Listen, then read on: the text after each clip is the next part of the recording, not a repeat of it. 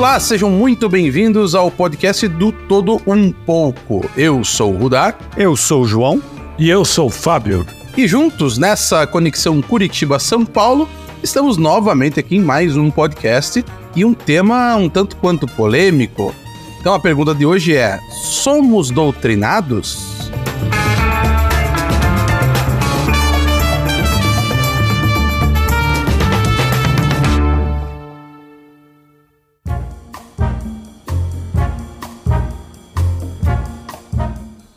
Então, meus amigos, vou começar hoje com o João. A pergunta hoje é boa, hein? Somos doutrinados, João? Sim, essa pergunta é ótima, porque muitas vezes as coisas vão acontecer e a gente não se dá conta, né? A gente entra de repente num uma rotina, talvez, não sei. Eu acho que tem muito a ver com aquele aquele. A gente já citou aqui, né? O mito da caverna e tal, de não, não perceber o que está acontecendo, né? Não perceber o que, que, o que, que, que, que a gente está aprendendo ou não. Eu percebo que sim, sabe? Eu percebo que somos. Eu acho que em vários aspectos nós somos doutrinados assim a ter um comportamento, a ter reações, etc. Acho que é questão cultural, né? Eu, eu vejo que sim, acho que nesse momento, assim, da, iniciando a nossa conversa, eu digo que sim. E vamos, vamos aprofundar mais isso à medida que a gente conversar mais. Mas há várias, há várias provas disso, né? Há várias provas de que a gente é doutrinado pelas, é, com base em como a gente, a gente faz a leitura do mundo, né? Então, é uma conversa interessante, é uma pergunta bem instigante mesmo. Legal, João. Então vou passar agora pro Fábio. Fábio, somos doutrinados? Olha, respondendo a, né, no plural, somos sim, né? E se eu for colocar no singular, eu também sou doutrinado. Porque quando a gente fala de doutrina, eu acho que automaticamente todo mundo relaciona a religião, a questão da doutrina religiosa né? Que aí nós vamos falar sobre isso. Eu aí tenho meus meus poréns em cima disso, mas eu acho que a doutrina, se a gente for buscar um significado, é um conjunto de princípios. Em várias coisas nós temos uma doutrina, né? Necessariamente não quer dizer que você esteja debaixo de algo muito, muito severo, né, por ser uma doutrina. Novamente, a gente faz a correlação com a religião que a doutrina impõe para a gente uma série de de normas, de regras, mas sim, eu acho que a doutrina, né, se você tiver bons princípios né, que formam o teu caráter, formam o teu convívio, uma série de fatores, sim, eu acredito que somos doutrinados e isso necessariamente não é ruim. E aí eu devolvo para você, Rudar. Somos doutrinados? A minha resposta vai divergir de vocês. Eu acho que não.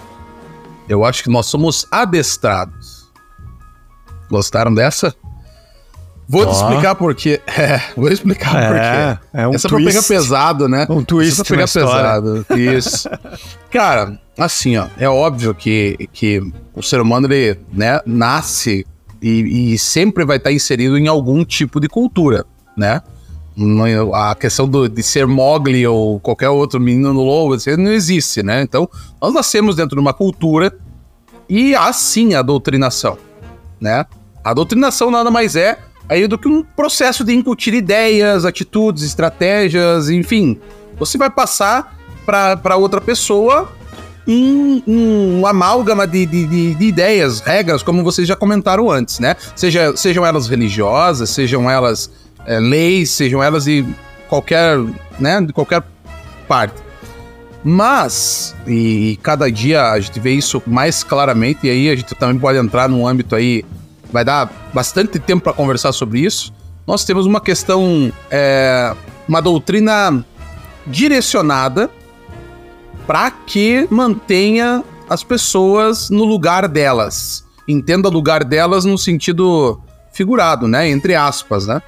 Porque a sociedade em si, ela, ela tem um desenho e ela exige que você tenha pessoas em todos os postos, em todos os locais. Então, se você não tiver Pobre você não tem rico. Se você não tem rico, você não tem pobre. Se você não tem, tiver quem faça um serviço mais braçal, você também não vai ter quem faça o serviço menos manual, e enfim.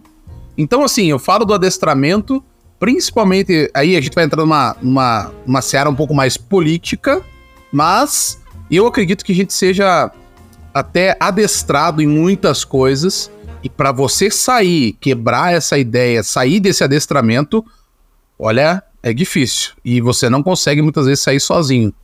A maioria das vezes você tem que ter um empurrãozinho de alguém, um amigo, um parente, uma família, uma base boa para que você tenha alguma possibilidade de pelo menos olhar para fora da caixinha e dizer, opa, peraí, eu acho que não é só isso aqui. É, não, é, é forte, né, Rodar? É forte. E o pior é que, assim, é, eu, eu vejo que você tem razão, cara. Eu vejo que você tem razão. O pior é que é. eu não tô brincando, né? É, porque é muito interessante como a gente aprende. Quer ver uma coisa justamente disso que eu vejo que, é, para mim, é uma das evidências que eu tive, assim, sobre, sobre isso que você está falando, né? Eu, eu desenvolvi uma aversão aos Estados Unidos. Uma aversão aos Estados Unidos. E, sabe, isso perdurou durante muitos anos, etc. Eu não consegui achar motivo para isso. Não consegui achar motivo. E eu só fui entender isso quando eu fui morar fora e fui começando a analisar, tive a oportunidade de, do lado de fora do país, começar a analisar algumas coisas pelas quais eu passei durante o processo escolar, né? Então, no processo escolar, eu notei duas coisas muito, muito interessantes. Depois, né? Depois. É, eu aprendi, e acredito que outras pessoas tenham passado por isso também, que os americanos eram arrogantes, consumidores, cap capitalistas, e queriam capitalistas todo... também. Capitali... É, capitali... capitalistas. Capitalistas né? também. É. E queriam dominar o mundo, tudo, tudo mais, né? E. E na verdade, à medida que eu fui tendo a oportunidade de encontrar pessoas de nacionalidade americana, né? De vários estados e tudo, eu percebi que eles não eram assim. Não, não tinha isso, na verdade. Então, como é que isso surgiu, né? Como é que isso surgiu?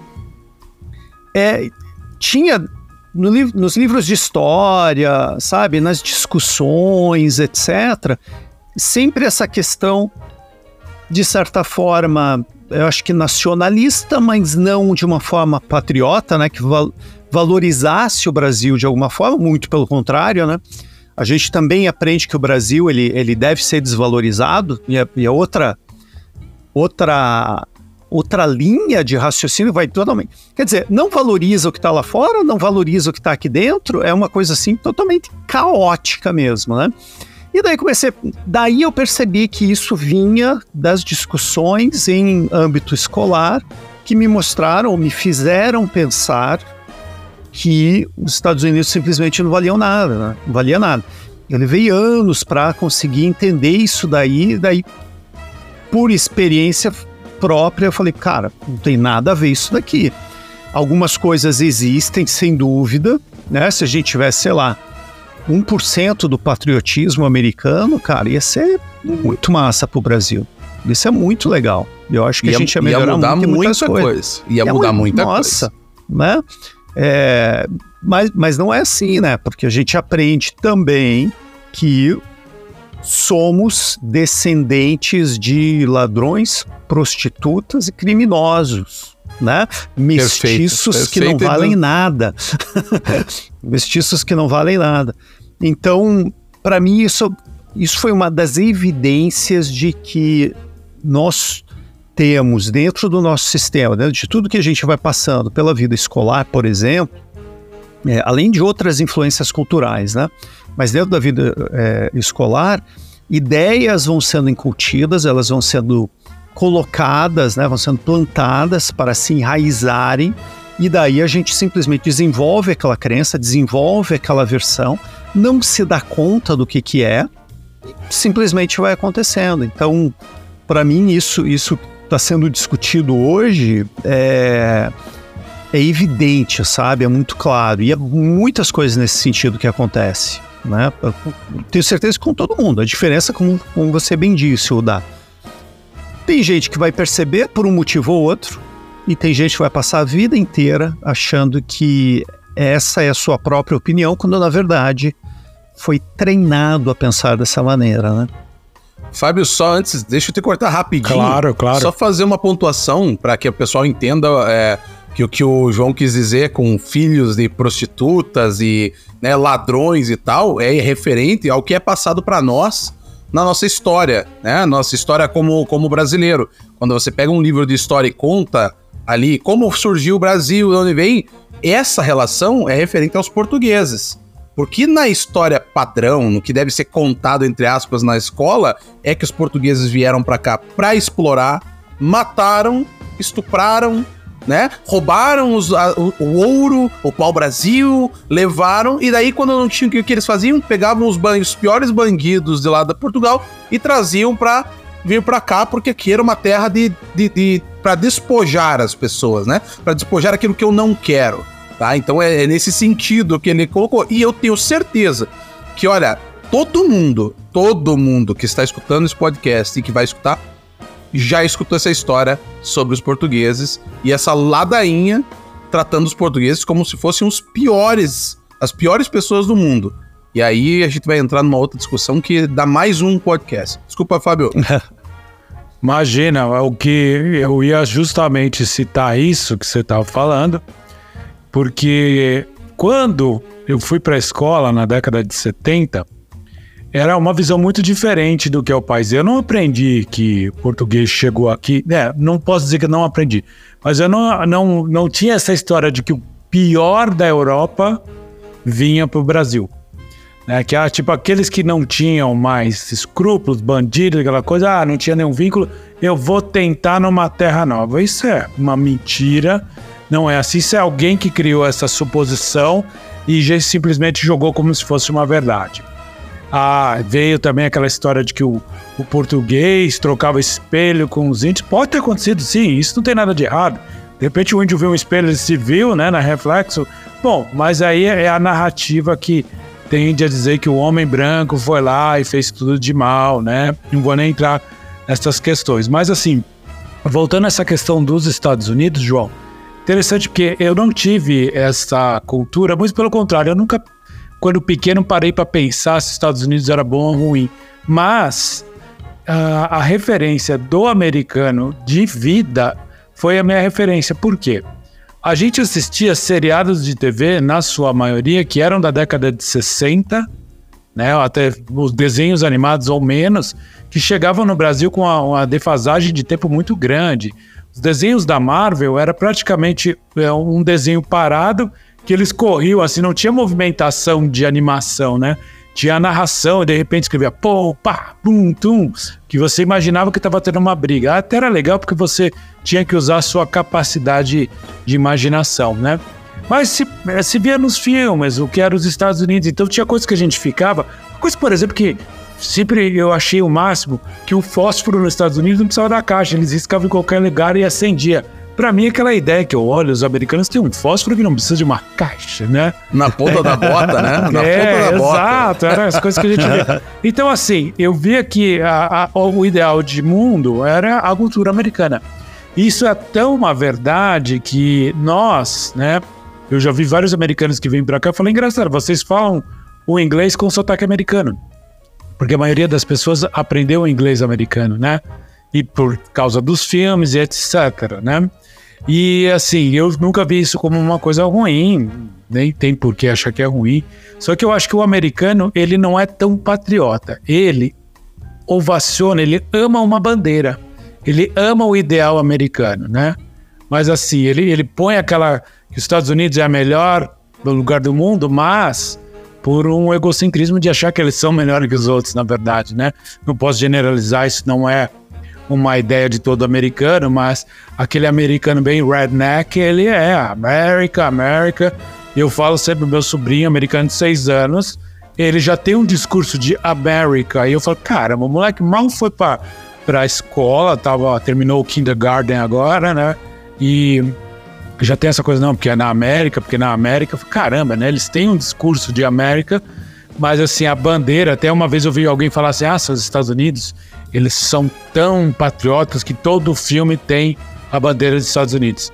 Me parece que isso é uma lei que tem que pôr a bandeira dos Estados Unidos dentro dos filmes, né?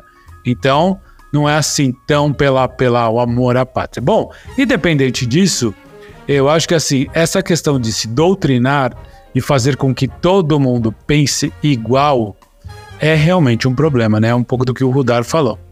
E aí, eu não acho que esta seja a doutrina boa. A doutrina boa é aquela do conjunto de princípios. Por exemplo, vai, vamos dizer que você tenha a, a vontade de se exercitar, fazer exercício para manter a sua saúde. Então você tem uma doutrina ali.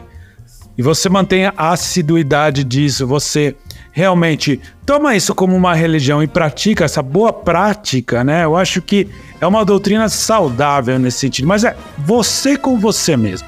O problema da doutrina é quando você é imposto, quando um conjunto de pessoas começam a te falar: este é o teu comportamento, este é o certo, né? E este é o padrão de que você aceitável das coisas, que é o que acontece com a religião.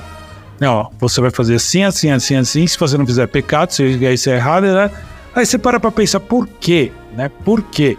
Esses dias, por exemplo, eu fiquei pensando na questão do milagre da multiplicação dos pães e dos peixes por Jesus, né? Eu falei, bom, não vou criticar, mas eu quero pensar com a lógica. Como é que ele fez isso? Logicamente falando. Né? Não há uma explicação, né? Adão e Eva, não há uma explicação. Então eu não estou questionando a questão se é fato é verdadeiro ou não, que eu estou pensando assim racionalmente. Era a mesma coisa, eu falo, puta, eu tenho um vizinho que deu uma festa com cinco pães e tinha 50 mil pessoas. Papai, mentira. Não, estou falando sério, ele fez isso. Não. Pô, mas isso aí é uma mentira. Como é que ele vai fazer com cinco pães? Pois é, mas o cara fez, cara. Mas como? Milagrosamente ele fez. Ah, tá bom. Ah, o nome dele é Jesus. Ah, agora vou acreditar por causa disso, né? Eu sei que ele também não é Jesus, mas o que eu quero dizer é o seguinte: a doutrina religiosa ela vai te impor um pensamento e você é obrigado a aceitá-lo. E eu não estou aqui questionando se foi verdade ou não. O fato que eu sou, estou questionando é quando chega um pastor, um padre, qualquer líder religioso e fala: é isso daqui, né? Bom, estou me estendendo muito aqui. Não, eu, eu, assim, entendo perfeitamente a tua observação, Fábio, apesar de ter as minhas divergências com o que você. Uh, com, com isso, mas uh, é, que, é que quando a gente entra numa questão de religião, ela, ela vai muito além do só lógico, né? Fica, fica difícil mesmo. Apesar de, sim, quando você faz uma análise lógica, isso tá fora da casinha, né? Mas, uh, aí só pegando um. Só para passar isso que eu, que eu penso dessa parte essa doutrinação religiosa, e assim como qualquer outra, na verdade, para mim, e você falou muito bem a questão dos princípios, né? Eu acho que essa doutrinação é óbvio que nós não temos como fugir disso. Porque senão nós não participamos de uma sociedade, né? Você tem que saber os, as, os, uh, os costumes, né? Você tem que saber as leis, a cultura do teu país, do teu local, enfim, isso faz parte da nossa criação. Uh, o problema das doutrinações são quando elas vão ao extremo. E aí nós podemos citar a religião, como você falou, podemos citar a política, podemos citar qualquer outra, até cultural. Tem pessoas que se matam em prol do, de um país. Se matam no sentido, né, homem-bomba, essas coisas que são diferentes de você ir para uma guerra para a defesa da nação, tá? O que também é questionável em alguns momentos. Mas, o que eu quero dizer é o seguinte, a doutrinação religiosa, infelizmente, ela tem uma tendência, principalmente antes, a ser uma coisa muito extrema, né? Claro que com o passar dos tempos a gente vai vendo uma certa uma certa mudança até de postura e tal. Mas, mas eu acho que qualquer tipo de doutrinação que vá ao extremo ela é prejudicial. É, então, se você tem uma doutrina religiosa em que ela não deixa você viver quase, porque tudo é pecado, que tudo tá errado, opa, tem alguma coisa errada nisso aí, né? Agora, se você tem, por exemplo, é, uma, a parte da, da moral, dos costumes, da ética, como você falou. Né? Esse caso, ele é extremamente necessário que você tenha. Porque isso vai fazer com que você construa a, a tua personalidade, principalmente moral e ética, que hoje tá em falta em qualquer lugar, né? A gente vê isso claramente no país. E quando eu falei também da questão é, é, da, do adestramento, né, no lugar da, a, da doutrinação, é porque isso nós vemos, e isso faz. É, é, assim, é parte direta da nossa criação. Muitas vezes as pessoas não enxergam que você ter um professor, uma professora, ou um pai, uma mãe que doutrine o seu filho, doutrina no sentido agora ruim, tá? Não a doutrina no sentido de valores. Mas doutrina no sentido assim, tem que ser o que eu falo, porque isso aqui é o correto e todo o resto tá errado. Aí você começa a criar uma pessoa que não tem capacidade de absorver outras informações. E engraçado, porque bem hoje eu estava conversando com o pessoal da minha sala lá na, na faculdade, em que nós estávamos discutindo Sobre isso. a Mar Larissa Manuela, provavelmente. Isso, claro, claro. O assunto é, quente, né? Mas nós estávamos conversando justamente sobre isso, né? Sobre essa questão em que você tem professores que direcionam uma matéria em prol de um partido A, B, C, P, T, né? Para um lado, enquanto você tem é, é, alunos que não têm capacidade ainda de separar as informações, então eles já estão dentro de uma doutrinação. Então, aí eu, eu tava comentando justamente com uma amiga falando para ela: veja, não adianta você pedir para o macaco miar. Ele não vai conseguir. Certas pessoas, elas estão presas dentro de uma doutrinação e não aprenderam a ter um filtro a ponto de escutar, por exemplo, uma opinião, uma opinião é, divergente. Supondo bem rápido aqui um exemplo. Você gosta de A e eu de B. Só que o A que você gosta é uma doutrinação ferrenha, fechada desde criança. Qualquer menção que eu faça de B para você, seja para explicar o meu ponto de vista, seja simplesmente para tentar conversar sobre alguma coisa diferente, você já está bloqueado para qualquer tipo de informação. É isso que acontece hoje politicamente, isso que acontece em vários outros setores, inclusive a religião. Então, é bom você, pai, mãe, irmão, filho, prestar atenção no teu ambiente, tanto de trabalho, escolar, porque doutrinação mal feita, uma doutrinação com a intenção de criar um povo no cabresto, é a, pior que tem. Só fazer uma consideração, João, antes de você falar. Não, perfeito, o Daré. Tudo que é o extremo, né, é ruim. No caso da doutrina, ela já vira mesmo um, um adestramento. Adestramento, né? Se torna um adestramento de alguém ou de, de um grupo que seja, né? Eu até tinha colocado aqui que a doutrina é boa quando se parte de mim, mas quando parte de um para um grupo não. Mas aí pensando na questão de coisas que não devem ser doutrinadas, que não estão certas, né? Porque conjuntos de bons princípios sempre vão ser valor, é, vão ter muito valor para qualquer um, indivíduo, grupo, é, uma nação, seja o que for. É, é, que eu ia complementar aí com o que você está dizendo, que eu acho bem, bem interessante, Rudar, é, é questão que eu, o que a gente vê, o que eu percebo que foi passado é o monopólio do bem. Monopólio do bem. Perfeito, né? perfeito. Um lado é o Qual santificado. Bem, né? É, exatamente, qual bem? Né? Um lado é santificado, né? É o que deve realmente ser a, o caminho da luz, o que deve ser seguido. E qualquer coisa que, de, né, que vá ao contrário, que, que venha a questionar isso daí, é o caminho das trevas, né? Então você está pactuando com, com, o demônio. Né? É, o, bem, e, o, bem é, o bem é meu e eu falo que é de acordo com o que eu quiser. O bem é meu e eu defino. Exatamente.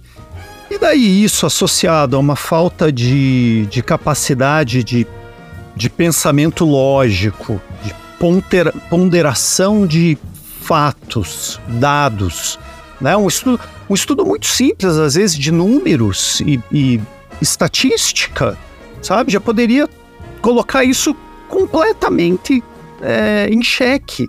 Mas as pessoas, como o Rudá bem disse no início, estão tão condicionadas, adestradas, né? Estão tão condicionadas a ver aquilo dali que não têm capacidade de, de pensar, de ver um pouco mais. Então, é dessa. É, é, nesse sentido, gente, que a gente fala, que a gente traz esse questionamento sobre somos doutrinados, no sentido de estarmos impedidos ou nos impedindo de perceber coisas que estão acontecendo, assim, ó, embaixo do nosso nariz, e não tem a mínima ideia do que está acontecendo, né?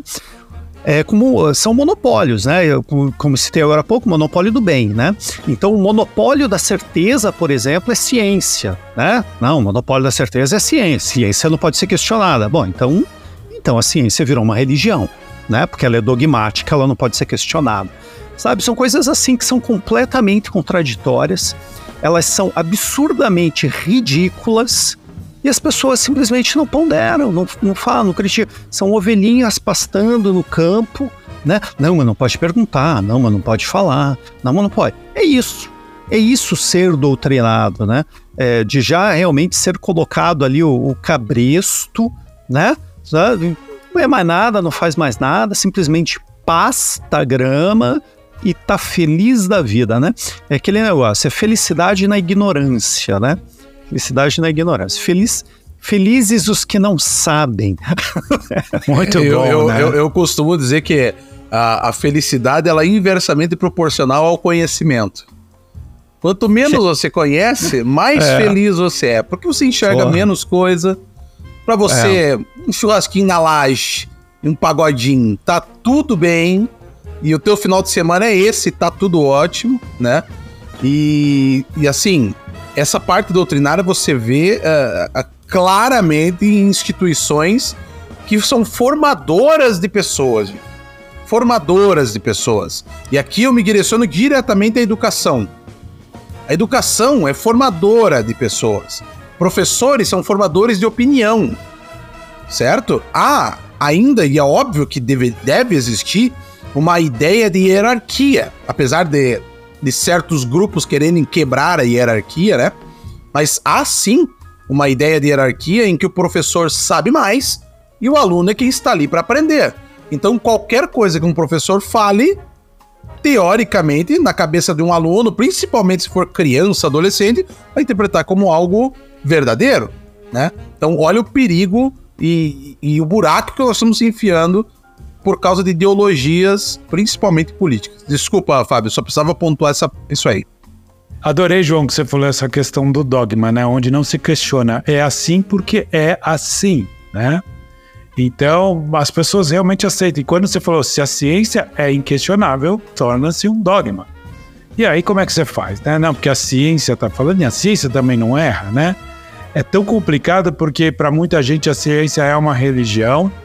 E, e às vezes as pessoas também questionam o contrário, né? Falar, ah, sei lá, se está mostrando que sim, não, mas o meu princípio diz que isso está errado, seja o que for, a gente sabe que é ruim quando você não consegue enxergar todos os lados da, da, da das coisas, né? as perspectivas, pontos de vista.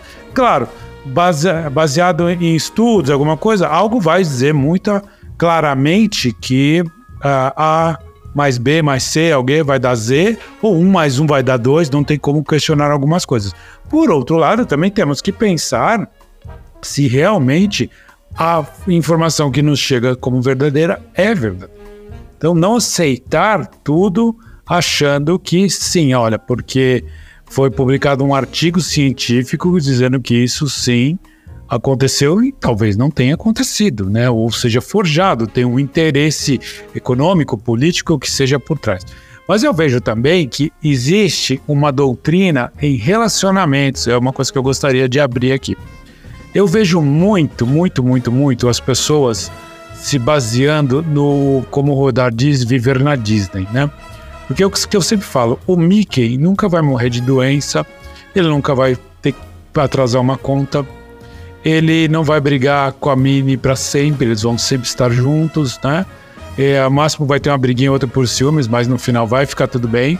Assim como as princesas vão encontrar um, um príncipe, vão morar num castelo, tudo vai ser um conto de fadas.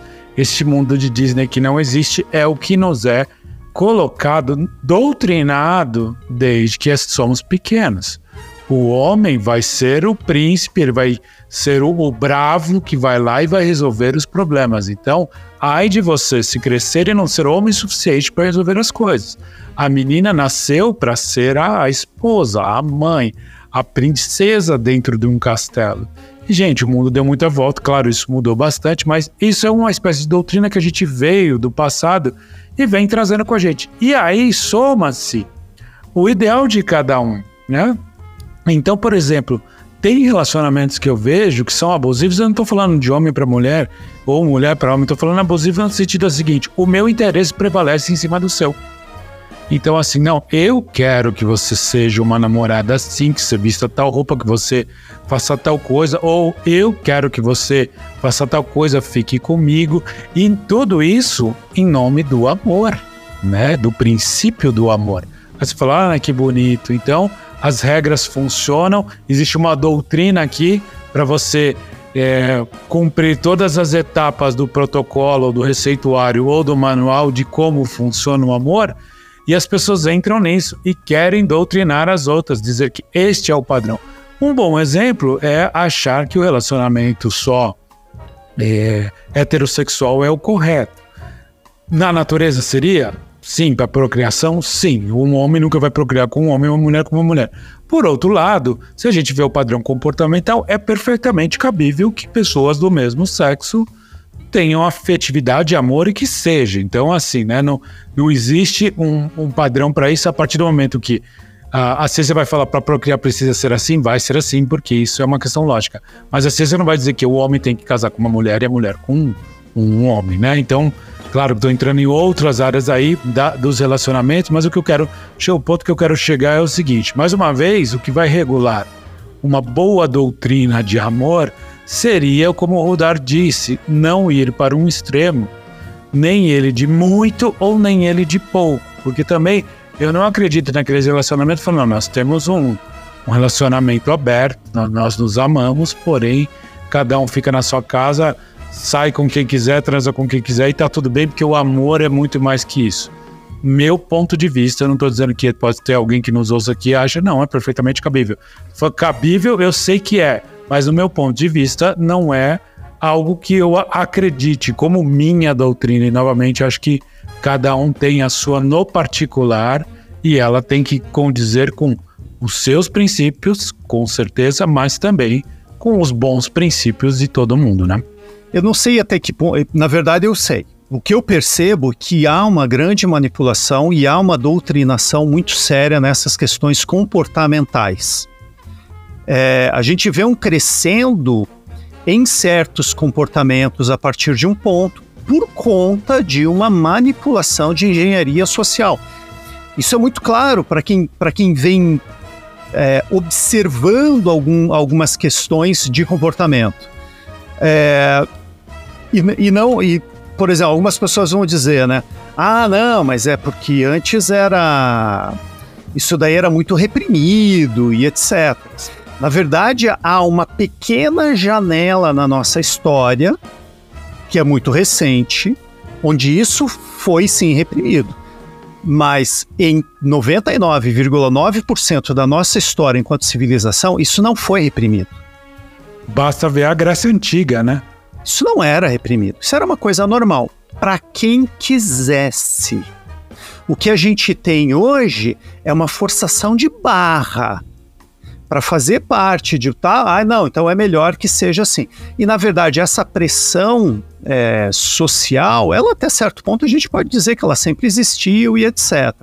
Só que em dados momentos, talvez, talvez nós indivíduos fôssemos mais certos de nós mesmos, com capacidade de firmarmos os nossos pés, nos posicionarmos e falar: não, isso não é para mim. Né? Como, por exemplo, olha só, se a gente pegar ali é, no, no início da indústria do tabaco, era esperado que todas as pessoas fumassem. Era elegante, né? Era elegante, era, era sinal de de intelectualidade, masculinidade, de, de, masculinidade, sofisticação, de jovialidade, né, de virilidade, né, era um monte de coisa. Né, era esperado aquilo dali. E um, claro que um indivíduo que não tivesse bem posicionado, ele ia falar: não, então eu vou fumar também. Por quê? Porque está todo mundo fumando. O que eu vejo nessas questões que você colocou hoje quanto à sexualidade, Fábio, na minha percepção, há exceções para tudo, obviamente. Inclusive, eu já falei isso aqui em, em outros momentos. Toda generalização é, é suspeita, inclusive essa, né? Mas... Eu tava pensando se essa moda pega hoje, eu tava fudido. Mas eu é, me, me parece que tem muita coisa de modinha, sabe? Tem muita ah, não, coisa. Até antes de você falar, Dara, o que eu vejo é o seguinte, né? Para mim é coisa perfeitamente cabível, porque assim, o que dois adultos fazem entre quatro paredes diz respeito a ele, não a mim. O problema é deles. Agora, concordo com vocês que existe uma doutrinação em obrigar a todas as pessoas a aceitarem que isso é comum. Para mim, Fábio, é comum, não vejo problema algum. Todos os meus amigos gays, lésbicos que eu tenho, são meus amigos que adoram e não vejo problema nenhum. É a vida deles, não sou eu, né? E aí que tá. Mas é aquela coisa, eu não posso querer que também uma pessoa bem antiguinha, que tem outra época que viu uma pessoa bem idosa, aceite tudo aquilo e fala, você é obrigado a aceitar, porque a doutrina agora diz isso. Desculpe, Rodar, pode concluir. Rudar, antes de você falar, só deixa eu só fazer uma observação. Eu acho que. Não, não vou deixar o Rudar falar. Não precisamos do Rudar hoje. Pô, eu tô aqui, não precisamos do Rudar eu tô aqui hoje. salivando para comentar esse assunto e vocês não me deixam. Mas não, é assim, é, eu, acho, eu acho curioso é, esse momento em que a gente vive, que vida sexual vive um, vive um problema público e não particular. Eu, assim, olha, exatamente, uma, uma, coisa que simplesmente eu não tenho o um mínimo interesse é o que se passa na vida sexual de cada pessoa. Não tenho o um mínimo interesse. Absolutamente nada, nada de interesse. Só que hoje, agora, isso virou uma coisa que você precisa rotular, você precisa né, tatuar na sua testa. Eu sou isso, eu sou aquilo. Foda-se o que você é. Problema seu o que você é, né? Não tem nada a ver. Não tem nada a ver com a sua vida sexual, com o que você faz com o seu. Com... Não interessa. Não me interessa, tá? O que me interessa é, é, é, é sobre questões que a gente possa discutir, né? Que vão ser produtivas de alguma maneira para a nossa evolução. Isso daí, problema particular sexual de cada um. É, eu, eu, tô, eu tô rindo em off aqui, que eu, tô, eu acho muito engraçado que. E, e, e, isso faz parte, isso é um exemplo claríssimo da doutrinação e do que nós estamos passando hoje. Tá os três pisando em ovos para comentar um assunto que muito provavelmente a opinião talvez seria até um pouco mais. Eu não vou dizer forte, mas taxativo em alguns pontos. Então, eu, veja, eu, eu dou risada, claro que eu dou risada no sentido assim, que é engraçado que a gente faz um esforço para não falar nada que ofenda. Eu claro, dou risada, mas é trágico. Né? Se isso. recortar isso aqui, tira de contexto. Exato. Então, é, é trágico. É, é, tão, é tão engraçado que é trágico. Né? E eu entendo por que, que a gente fica pisando em ovos para comentar sobre um assunto desse. Mas eu vou, eu vou tentar resumir sem ser, sem ser muito taxativo. Mas o que eu acho é o seguinte, cara foi mudada a ideia de respeito de pessoa para gênero. Isso para mim é a maior cagada que se pode fazer. Porque veja, eu respeito a pessoa. Se ela é, gosta boa. de dar, se ela gosta de comer, se ela gosta de fazer de, de, de ponta cabeça ou de ladinho, não me importa, porque isso, como o Fábio muito bem falou, dentro de quatro, e o, o João também comentou, dentro eu não tenho interesse nenhum de Só saber de o que aquela pessoa. As pessoas envolvidas, né? Exato. O que as pessoas fazem lá dentro de, das quatro paredes, para mim não tem problema nenhum. Sinceramente falando, o que me incomoda profundamente é que se ele pegar o que ele gosta de fazer lá dentro e quiser impor isso para a sociedade. Então, Ou deixar isso público de alguma forma, né? É, que, que, mas é que assim, exatamente, você deixando público, você está influenciando. Então veja, uma criança que ainda não, não, não, não tem nenhum, nenhum é, conceito ou poucos conceitos de, da, da ordem sexual, vê esse tipo de coisa. Vê, gente, pelo amor de Deus, você, você vê e eu não, eu não tô falando só de homossexual ou qualquer coisa do gênero, tá? Carnaval tá aí pra, pra, pra, pra dizer que não é só isso. Tá? Eu tô falando de todos, todas as formas, seja de hétero, seja de homo, seja do que for, tá? Crianças em pleno carnaval vendo uma putaria, ela, ah, mas você é, é, é, é cristão padre, padreco? Não, não é isso. É uma questão daquilo que nós estávamos falando antes.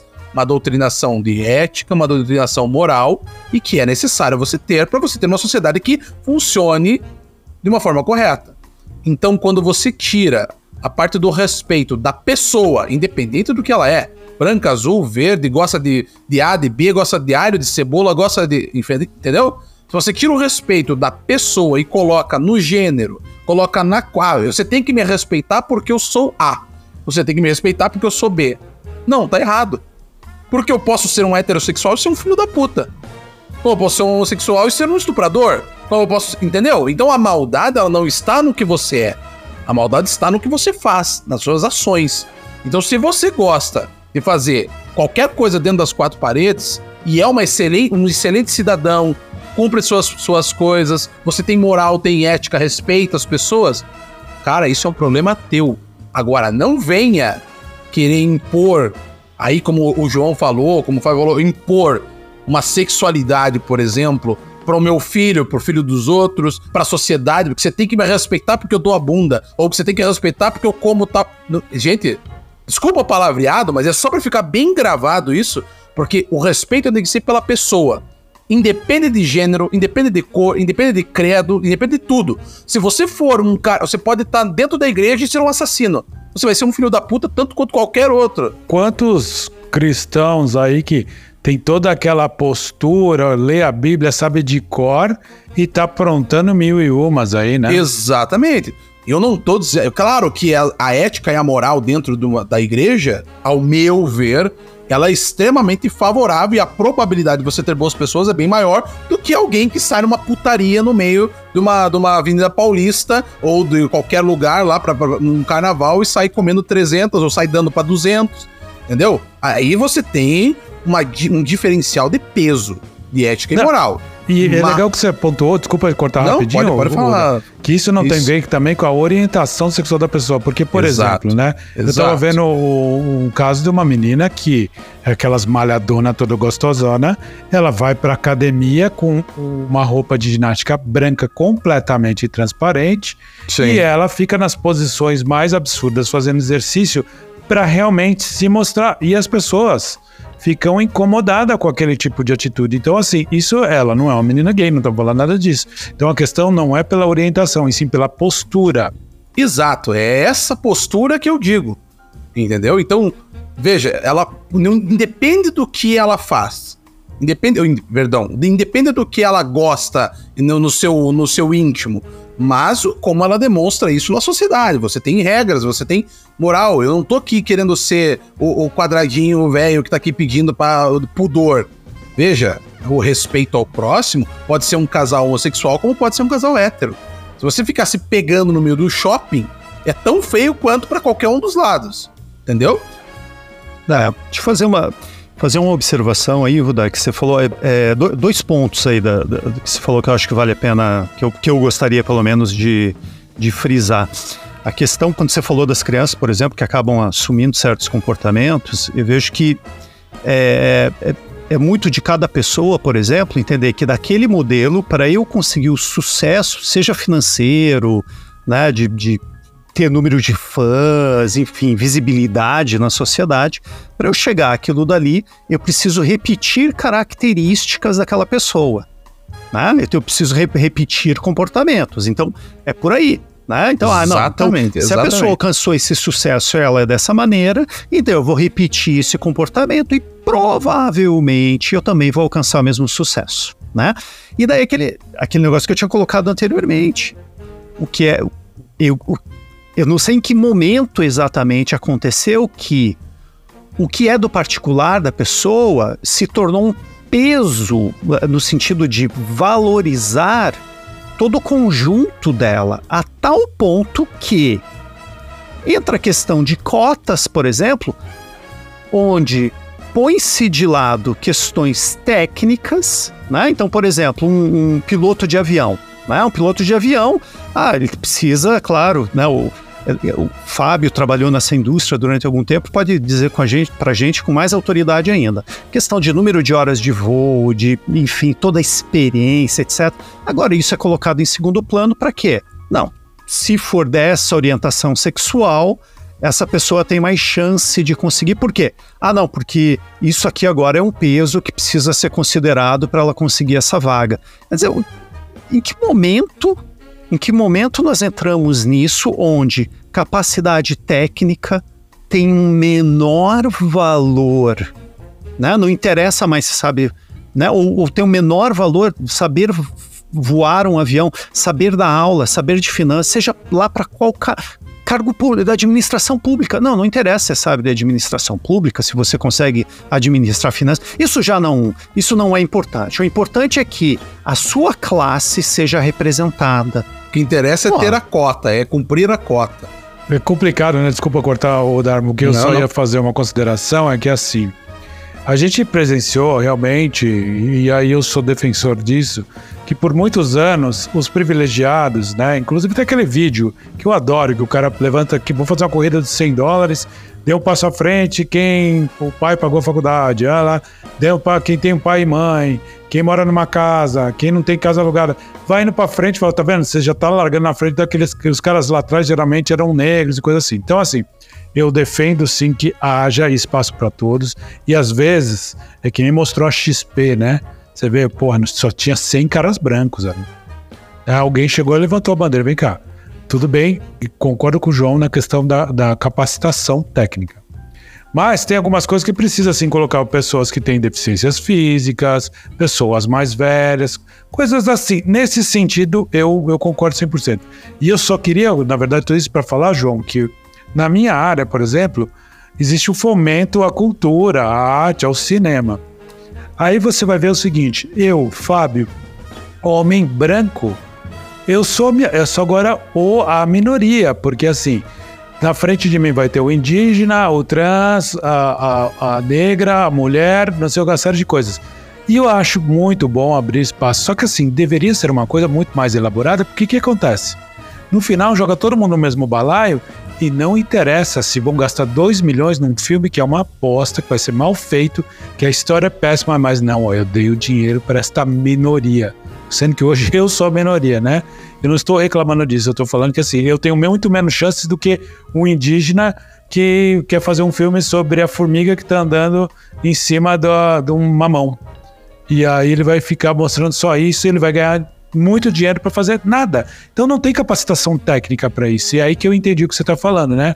Aviação, sim, aviação tem que ter. E não adianta falar, ah, vamos ter que ter um X número. Eles buscam pilotos e pessoas, mulheres, e vamos dar toda. É, não pode ter, claro, incapacidade física, mas pilotos negros e coisa assim. Eu tenho um amigão que mora lá em Floripa, o Costa, grande comandante, foi master.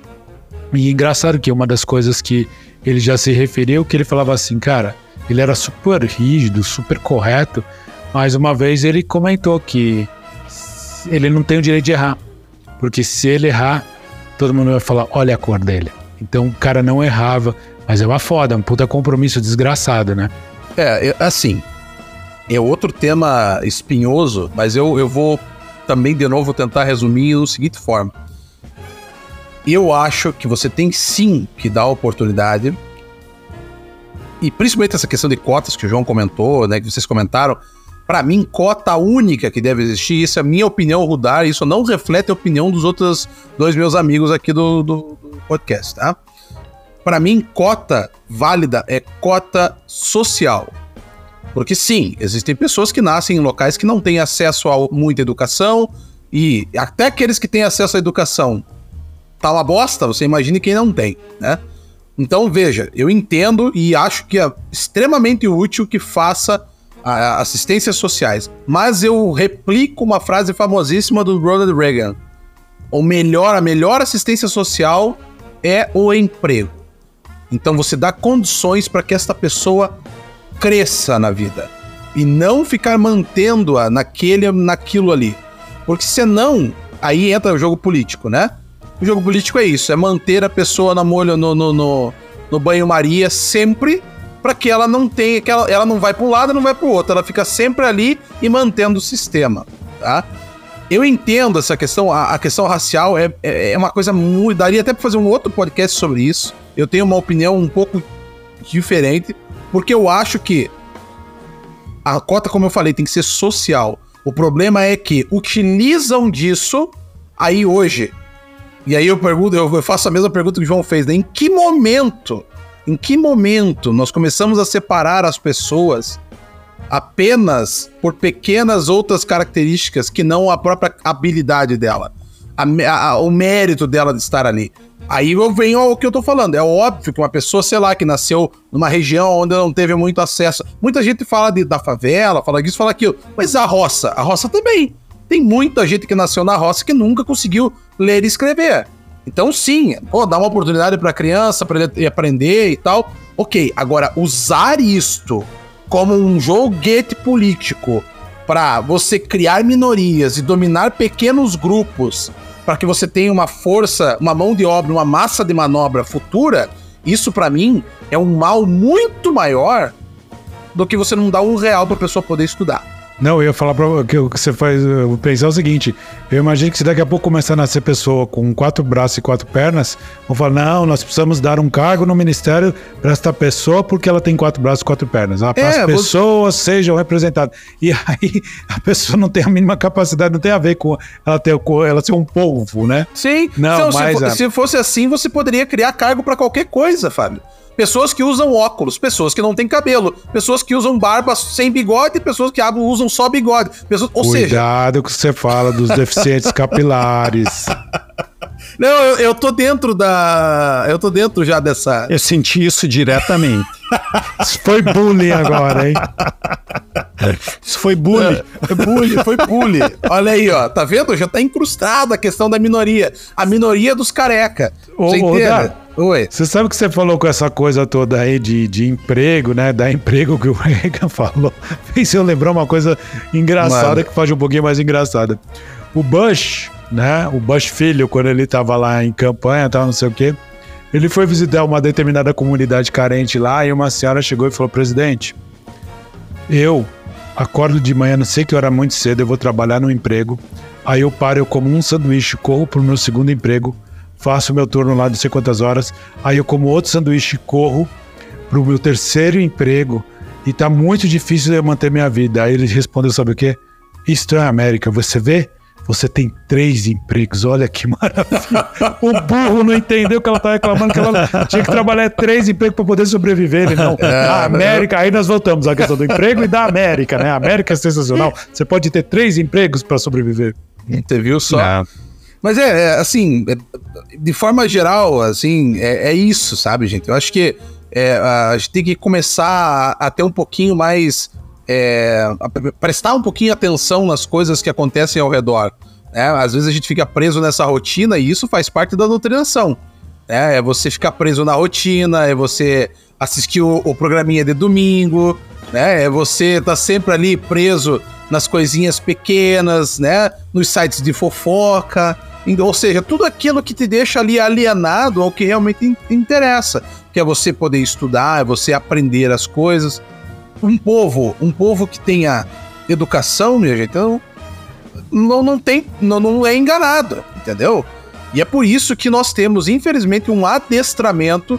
E ainda que nós nem entramos profundamente falando em questão da educação, que a gente vai puxar um outro dia para isso, mas você parte lá da educação, aí você cria pais imbecilizados, esses pais imbecilizados têm filhos, e infelizmente esses filhos, no começo, sem culpa nenhuma, se tornam imbecilizados e vão para minha sala de aula, por exemplo.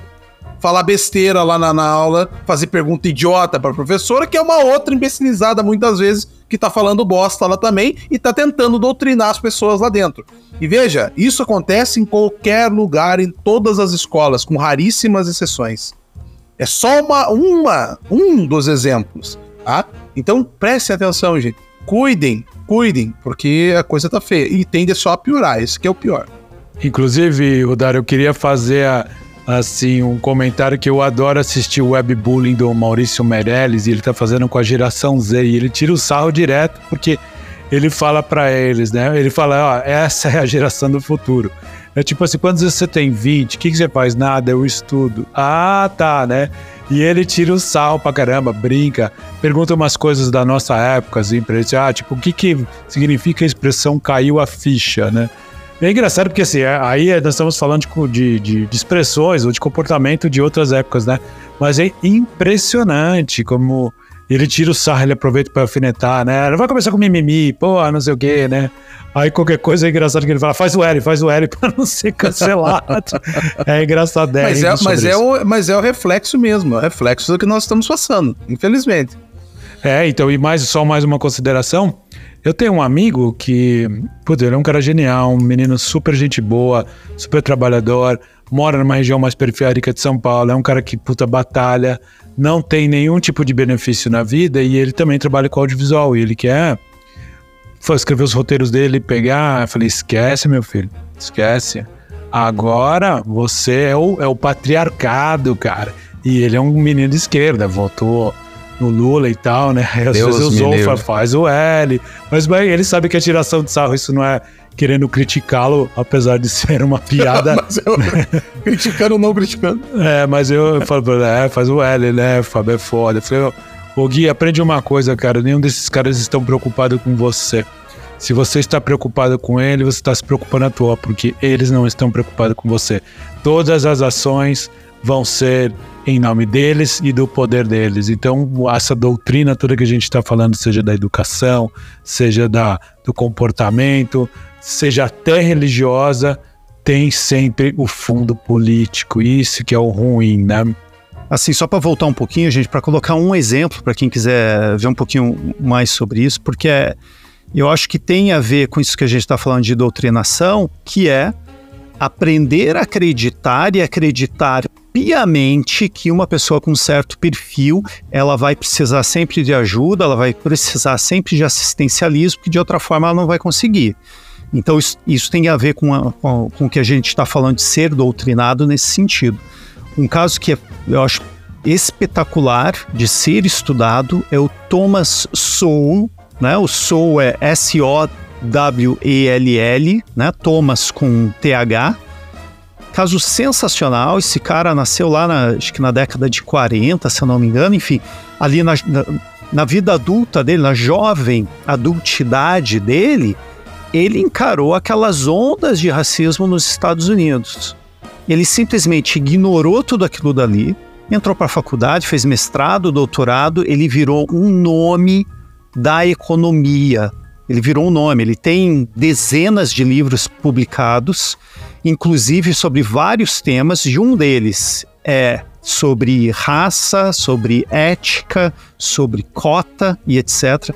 E ele vai na contramão dessas, dessas cotas, por exemplo. Ele, como, como o Rudar falou, ele, ele é uma das pessoas também que vai falar: olha, cota social até certo ponto pode ser benéfica, mas a longo prazo ela é maléfica. E ele vai explicar, ele vai falar sobre tudo isso, etc. Esse autor, curiosamente, eu não acho nada curioso, para mim é muito óbvio porque que ele não é conhecido no Brasil, na verdade ele é censurado no Brasil, é justamente porque ele vai contra essa doutrina vigente, que é cegante, que é imbeciliz imbecilizadora, né? que quer te deixar totalmente no emborrecimento para você acreditar sempre que tem que ser dessa forma que está sendo doutrinada. Então, recomendo o estudo, eu acho que só tem um ou dois livros dele que foi traduzido. Um é a biografia de Thomas Sowell, que é muito interessante, vai falar da vida dele, como que ele passou por todos os percalços, etc., se tornou quem ele é. E, e um outro que eu acho que é sobre economia básica, que ele vai falar que aprender de economia é mais importante do que qualquer outra disciplina, porque para tudo que você faz na vida você tem que saber como gerenciar os mantimentos e o que você tem. Então, eu sou super fã desse cara. Esse cara hoje tem, sei lá, 94 anos. Para mim, um, um herói. pra mim, é um herói. É, mas deve Fica- ser bem interessante. Procurem, procurem, aproveitem essas dicas. É, Mas, mas, como eu sou doutrinado a respeitar horários, nós infelizmente temos que terminar. senão vai Né? ajoelhar no milho. Você não vai ganhar no milho, é, né? Eu sou contra o adestramento, mas é, como eu sou adestrado, eu vou finalizar o nosso podcast e eu volto a fazer aí a nossa perguntinha, depois de tudo isso que nós conversamos. E eu vou começar primeiro com o Fábio. E volto a perguntar pra você, Fábio. Somos doutrinados?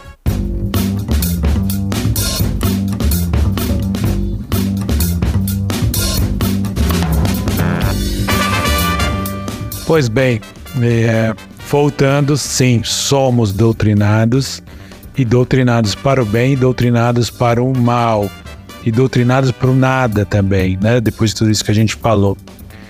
É, mais uma vez, conjuntos de bons princípios sempre será uma boa doutrina. O over da coisa, o extremo, seja para mais ou para menos, também é ruim. Mas doutrinas não precisa nem falar nem exemplificar. Mas uma coisa eu queria deixar muito bem claro aqui, como diz o Rudar, às vezes a gente precisa explicar o óbvio. E que essa questão das cotas e coisas assim, que eu já me refiro, mas uma coisa que eu sou extremamente contra, eu sou militante, é contra o racismo. Porque para mim não há cabimento você discriminar uma pessoa baseada na cor da pele. Você pode não gostar da pessoa por uma série de coisas, comportamento, não vai nem bater o santo, não precisa muito. Mas só porque a pessoa tem determinada cor de pele ou raça, seja, você vai discriminar, eu sou 100% contra. Por outro lado, como bem disse o João, o problema é que as pessoas não entendem que essa doutrinação é para você acreditar que você é uma vítima e que você é incapaz e que eu tô te dando alguma coisa. E aí nós voltamos lá na filosofia do pardal.